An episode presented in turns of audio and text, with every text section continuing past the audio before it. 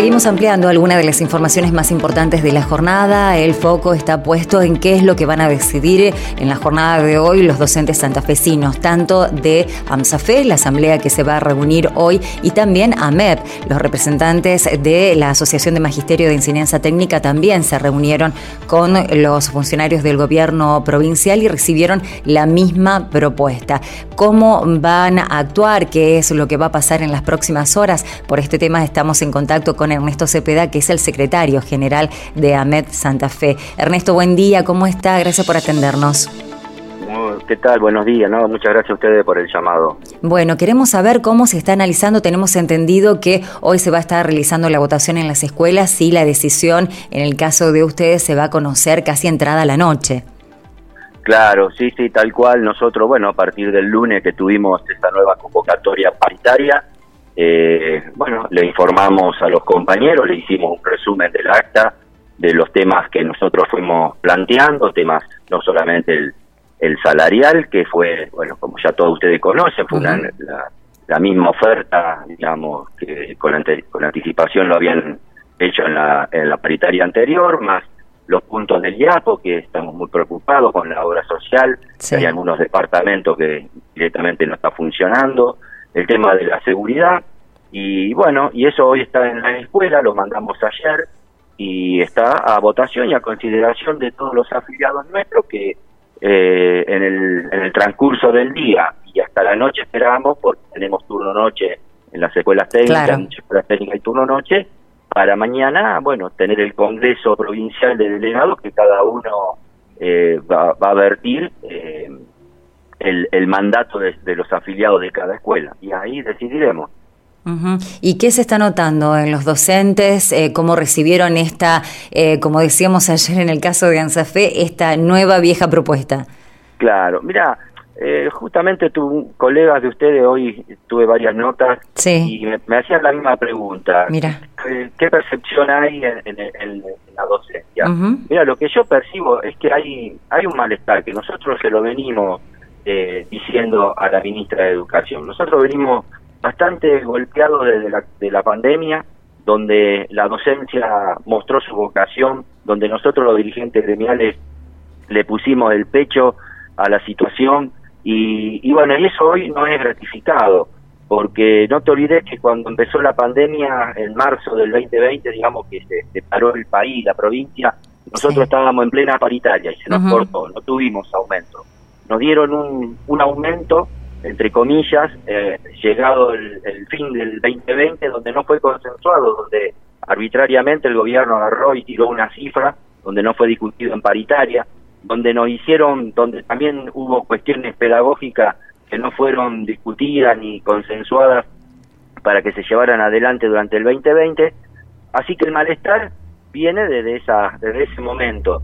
Y bueno, yo creo que es la oportunidad para tener un, digamos, una caricia de parte del gobierno provincial donde, donde nos reconozcan, por lo menos eh, en un aumento o, o, con algunas señales que, que digan, bueno, estamos avanzando, estamos mejorando. Nosotros tenemos compañeros que están por debajo de la línea de pobreza y eso no, no se puede concebir. Claro. Así que el malestar mal, no es bueno. Sí, no, eh, Ernesto, mira, eh, la, pregunta que en la que coincidimos por ahí, eh, en mi caso, con otros colegas, es porque nosotros estamos en, un medio de comunicación y habitualmente los mensajes que te llegan es de aquellos docentes que están enojados, que están rechazando la propuesta, y ya ocurrió en otros momentos en los que vos te encontrás en el microclima con esa, con esa actitud de los docentes enojados que llaman y que escriben y que mandan mensajes mensajes a los medios y después eh, terminan aceptando la propuesta. Entonces vos decís, ah, bueno, eh, no era realmente lo que pasaba. O sea, el enojo que llegó al medio de comunicación fue el de algunos docentes que no estuvo representado en el, al momento de la votación. O sea, no estaban todos tan enojados. Acá se ve que la situación es otra, ¿no? La eh, situación es otra. La situación es totalmente. Otra. El descontento, el descontento es, es general, porque vos fijate que que ANSAFE, el gremio mayoritario, lo ha rechazado y, y hablando yo con los compañeros del otro gremio, eh, tiene la misma, el mismo escenario. y, y, nosotros que nucleamos la educación técnica, la escuela técnica, agrotécnica, la formación profesional, que son, son gente, digamos, que van eh, a la noche y que por ahí no están a lo mejor tan tan metidos en el, mundillo, digamos, como van a la noche, no no perciben, digamos, el, el, el, clima que hay durante todo el día en la escuela. y sin embargo expresan lo mismo. Eh, así que eso no quiere decir, eso no quiere decir que puedan llegar a aceptar la propuesta. A ver. Sí, sí, eh, sí, se entiende. ¿Me entendés?